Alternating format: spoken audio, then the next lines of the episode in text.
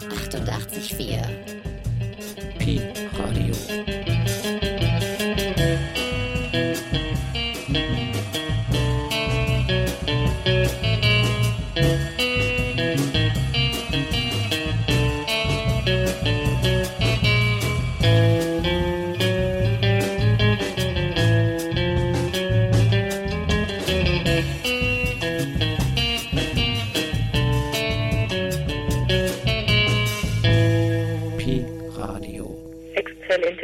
Klangqualität.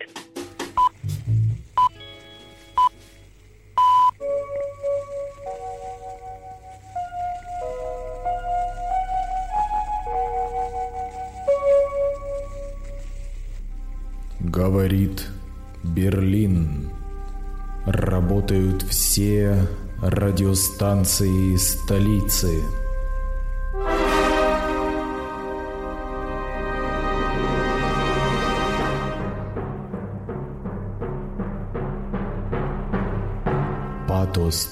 der Wegbereiter. О, спасибо, Данкишен.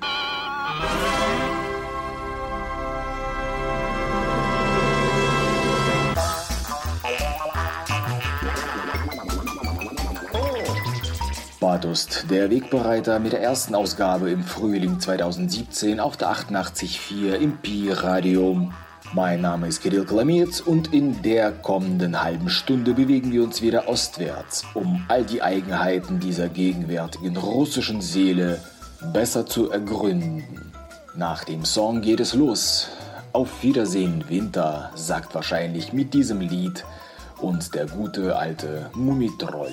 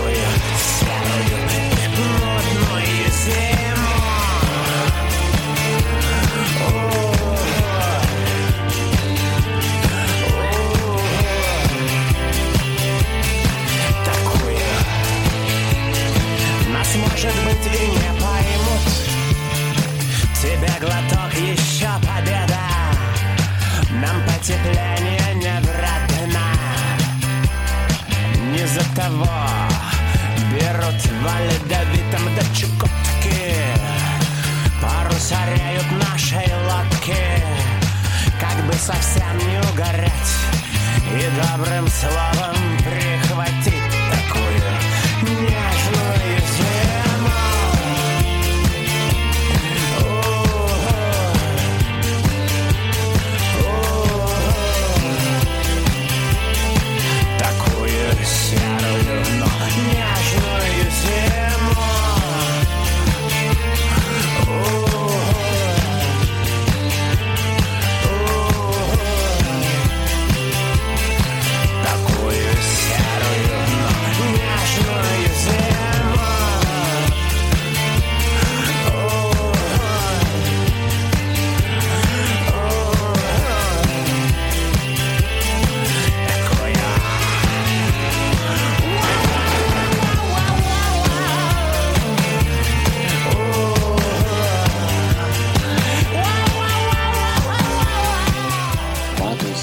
war der halbstündige Osteuropa-Exkurs im Zwei-Wochen-Modus hier im Pi-Radio.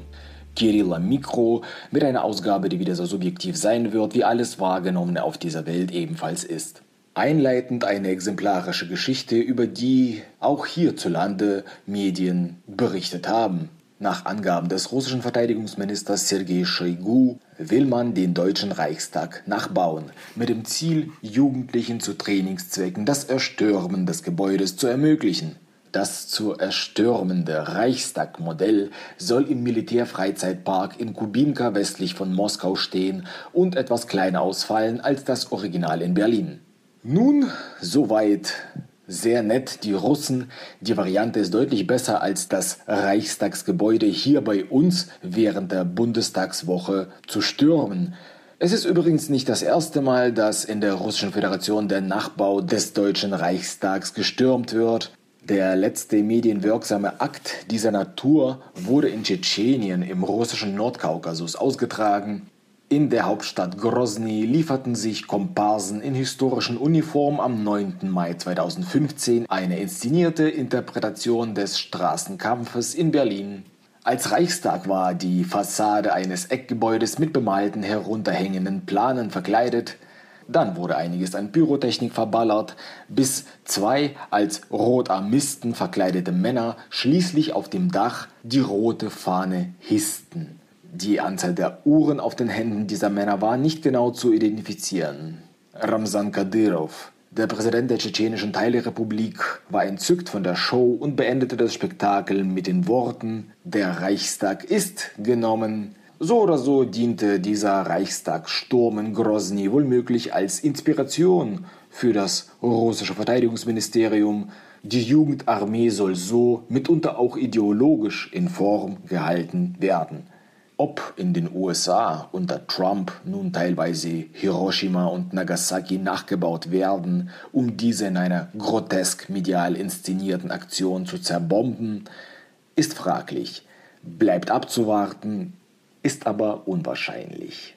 Es ist eben etwas absolut Typisches für die russische Föderation unter Putin, dass der Staat den Militarismus als die wichtigste Säule zur Aufrechterhaltung der nationalen Ideologiedoktrin betrachtet. Dieser Militarismus ist expansiv und bedient sich unterschiedlicher Elemente bei der hybriden Kriegsführung gegen die westliche Welt. Die Realität sieht leider in Russland heute so aus, dass die Jugend darauf vorbereitet wird, in den Kampf geschickt zu werden. Staatlich geförderte Trainingsprogramme werden von kräftigen Männern absolviert, um hier in der EU organisierte Pogrome durchzuführen. Undenkbar? Das ist aber schon längst passiert. Fast hätten wir es vergessen, aber das alles war bereits im Jahr 2016 der Fall. Bei der Fußball-EM in Frankreich hat der russische Staat eine kontrollierte Hooligan-Attacke gegen Europa fast erfolgreich durchgeführt. Nahezu hätten wir das Thema vergessen und aus den Augen verloren, doch vor kurzem erschien der BBC-Dokumentarfilm Russia's Hooligan Army, eine regelrechte Offenbarung der russischen Hool-Szene mit politischem Hintergrund. In Russland gibt es unterschiedliche Bewegungen, die direkt staatlich initiiert und gefördert werden. Leute finden sich zusammen, um gegen das Falschparken und Fahren auf Bürgersteigen vorzugehen, gegen Trinken und Rauchen an öffentlichen Plätzen, gegen abgelaufene Lebensmittel in Läden und bei anderen ähnlichen Aktionen, die gleichzeitig via Kameras aufgenommen und auf YouTube dem Publikum zur Schau gestellt werden. Oft gibt es bei den Aktionen Rangeleien oder Schlägereien, was im Internet besonders gut zieht. Es wird dann eben durch Klicks zu Geld. Somit wird die Monetisierung und Publicity für die Durchführenden dieser Aktion garantiert. All das hat jedoch den Ursprungspunkt in der Untätigkeit oder Korrumpiertheit der russischen Polizei und anderer Instanzen bei all den Ordnungswidrigkeiten. Das, was sie nicht schaffen, wird eben durch die staatlich sanktionierte Zivilcourage umgesetzt. Verschiedene Gruppen junger Leute russlandweit sind dabei für die Ausführung zuständig. Natürlich sind all diese Aktionen föderal gefördert und ideologisch geprüft. Alle Teilnehmer sind hundertprozentige russische Patrioten oder sogar darüber hinausgehend explizite Patrioten von Putins Russland. Schließlich gehören sie auch zu der neuen Generation der Russen, die kein Alkohol trinkt, in die Kirche geht und täglich viel Sport treibt, um das Vaterland jederzeit verteidigen zu können. All diese Aktionen passieren unter dem Slogan Russland sauberer, nüchterner und besser machen zu wollen. Und hier kommen die russischen Fußball-Hools mit ins Spiel. Diese Jungs teilen meistens auch die eben aufgezählten Werte und Ziele. Die Hools, eine Szene, die bis Mitte der 2000er noch keine politische Rolle spielte, nun aber zentral organisiert wurde und strukturell mit dem Staat zusammenarbeitet. Ganz im Sinne für Russland, für Putin. Die Aufbau- und Hierarchiestruktur der russischen Hul-Szene wurde in der BBC-Doku ausgezeichnet veranschaulicht. Der offizielle Kopf der Bewegung sitzt in Moskau. Der Leiter der russischen Fußball-Fan-Vereinigung heißt Alexander Sprigin. Er ist ein russischer Nationalist und der persönliche Kontaktmann Putins zu der Hul-Szene. Zu den Vertrauten Sprigens gehört der Leiter des Vereins der Fußballfans von Spartak Moskau, Herr Oleg Semyonov. Er unterstützt Putins Annexionspläne und trifft sich gerne mit dem militärischen Leiter der Eskalation im Donbass, Herrn Girkin Strelkov. Und neben dem offiziellen Leiter des Fanvereins gibt es dann noch den Herrn Wassili Stepanov, auch bekannt als Vasya Killer. Er ist der stellvertretende Leiter der Organisation und ist für den gewaltausübenden Flügel zuständig. Viele Fans von unterschiedlichen Städten und Vereinen in Russland hören direkt auf Weißer Killer. Er begann seine Karriere im Dienste des putinistischen Vaterlandes bereits 2005. Nach dem Erfolg der Orange Revolution in der Ukraine schaffte Kreml eine eigene Gruppierung von Moskauer Huls von Spartak Moskau für sich zu gewinnen. Für die brachiale Arbeit bei dem Kampf gegen die russische Opposition wurden dabei die Jungs aus der Hul-Bewegung Gladiatori ausgesucht und eingesetzt. Wassili Killer war von Anfang an dabei und sein Wort hatte Gewicht in der Szene. Seine ideologische Treue und konsolidierende Einsatzbereitschaft machten eine Karriere für ihn möglich, mit struktureller Macht über einen großen Teil der russischen Fußball-Hools und einem Auftrag in Frankreich mit dem Ziel, Europa eine Lektion zu erteilen. Gleich nach der Musik geht es weiter mit dieser faszinierenden Geschichte aus der jüngsten Vergangenheit bei Pathos der Wegbereiter.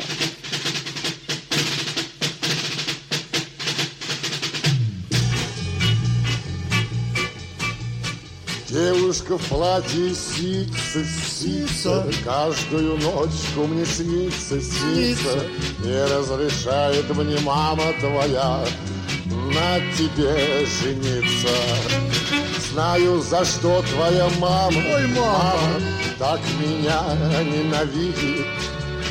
По телевизору каждый день Она меня в джазе видит.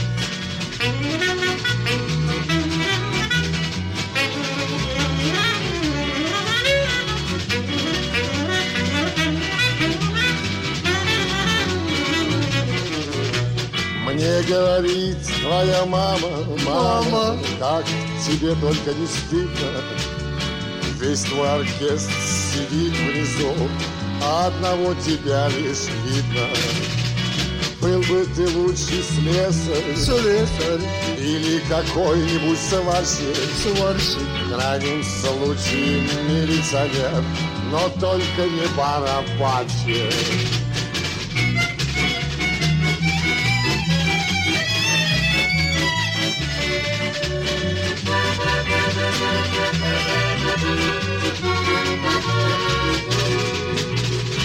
Передай своей маме, Ой, маме, сделаю все, что хотите. Продам установку, куплю контрабас, только меня любите. Девушка в платье сица, сица, ночью мне больше не снится. Мне разрешила мама твоя, а я раз хотел жениться. Мне разрешила мама твоя, а я раз хотел жениться.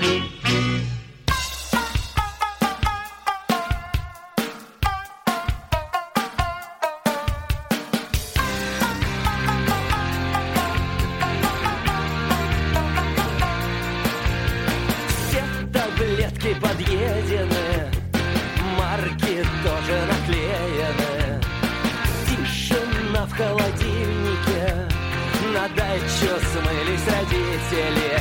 Она жует свой орбит без сахара и вспоминает тех, как поплакала. Она жует свой орбит без сахара и ненавидит тех, как поплакала. Автоответчик пишет послание CD поставлен на паузу Родригес будет жить еще долго А Тёлка Нюкем должен умереть. Она жует свой орбит без сахара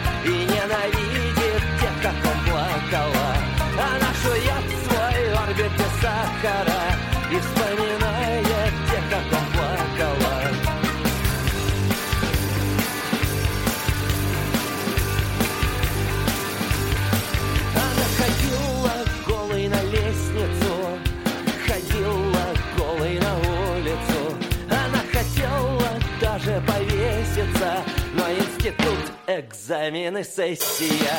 Она жует свой орбит без сахара и вспоминает тех, как поплакала.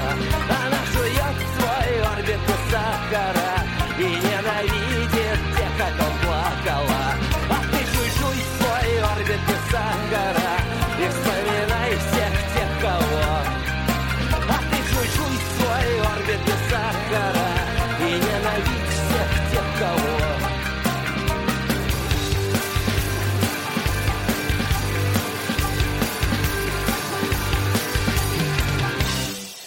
Zurück nach der Musik ist Pathos der Wegbereiter on Air auf der 88,4 im Pi Radio.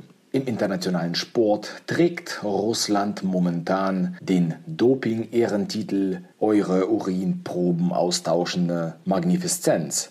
Gedopte Sportler sind stets eine ausnahmslose Schande.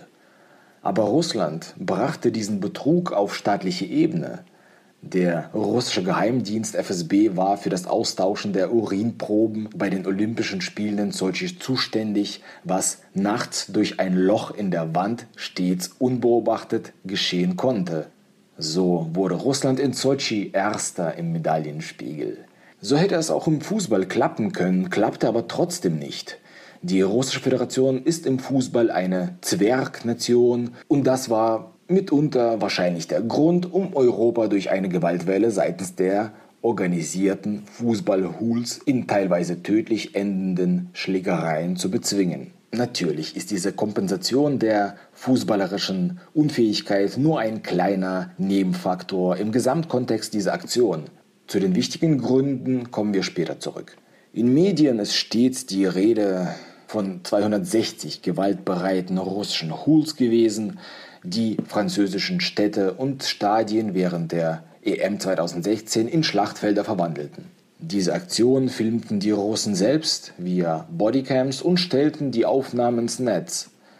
Sehr gut organisierte Kampfeinheiten gegen die meist betrunkenen britischen Fans und Hools, die zwar in Überzahl waren, aber stets kassierten und den Russen keinesfalls gewachsen waren.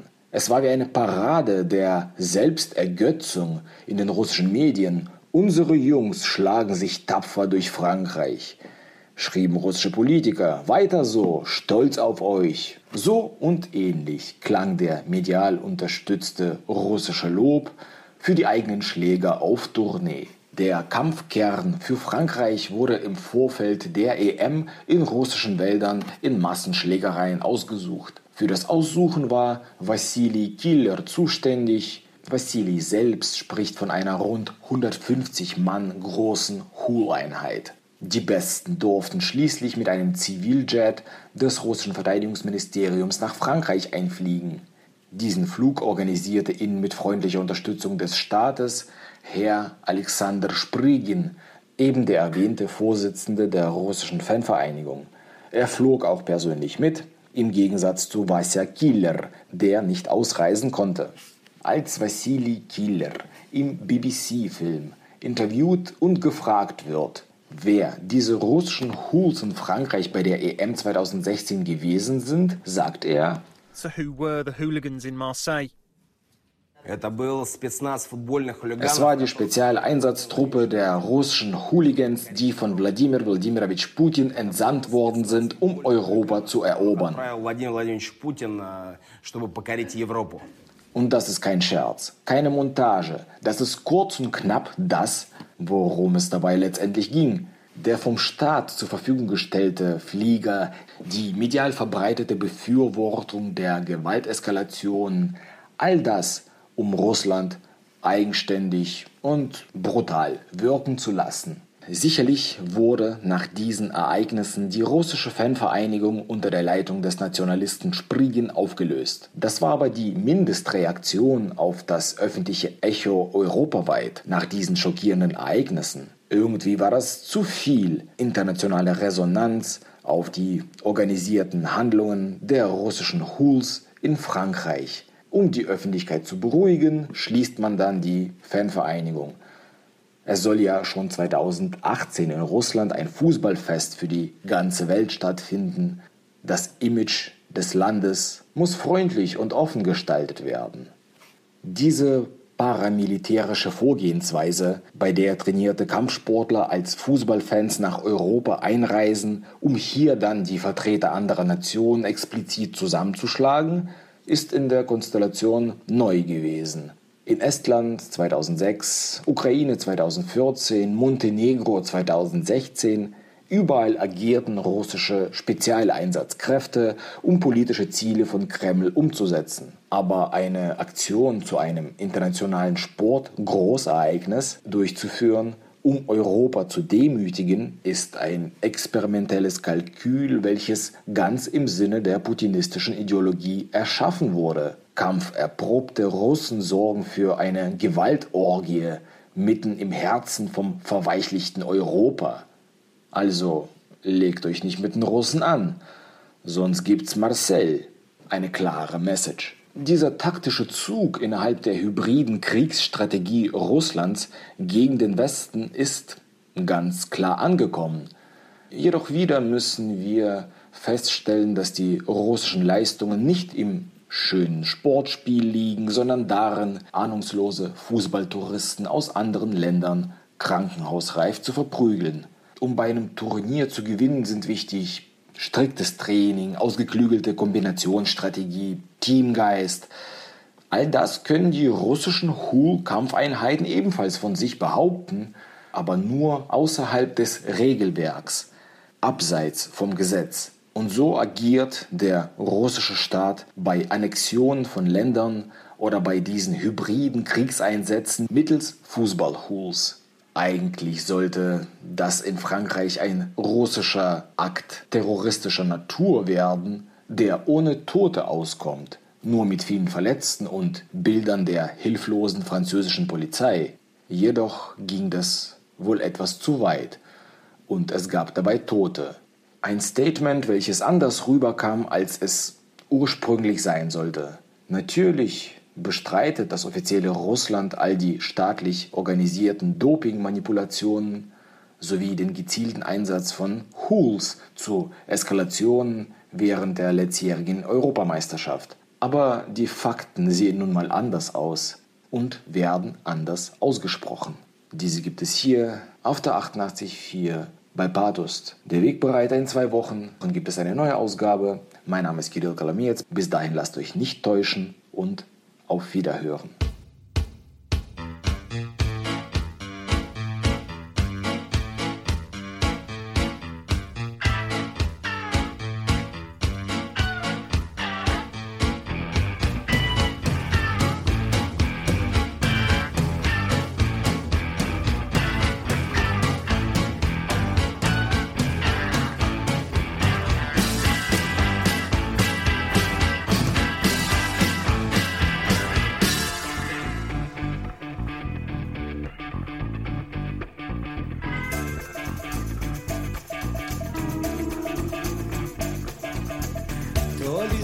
солнце мне не светит, то ли дети, то ли не дает.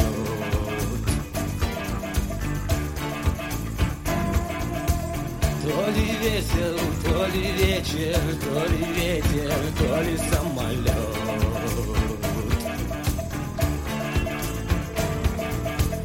Как из тучи я невезучий, лето излечит, осень научит май. Это лечит, осень конючит, я невезучий, радость моя прощай. Был бы я не светил, завалил бы зелье, может, ты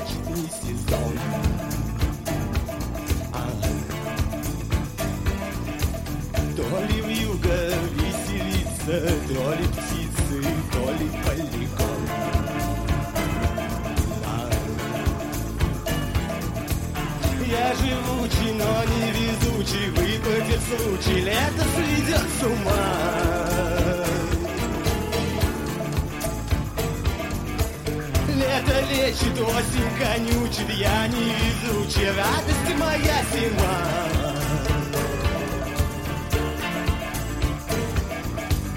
На моем оконце гнезда вьют метель, у тебя есть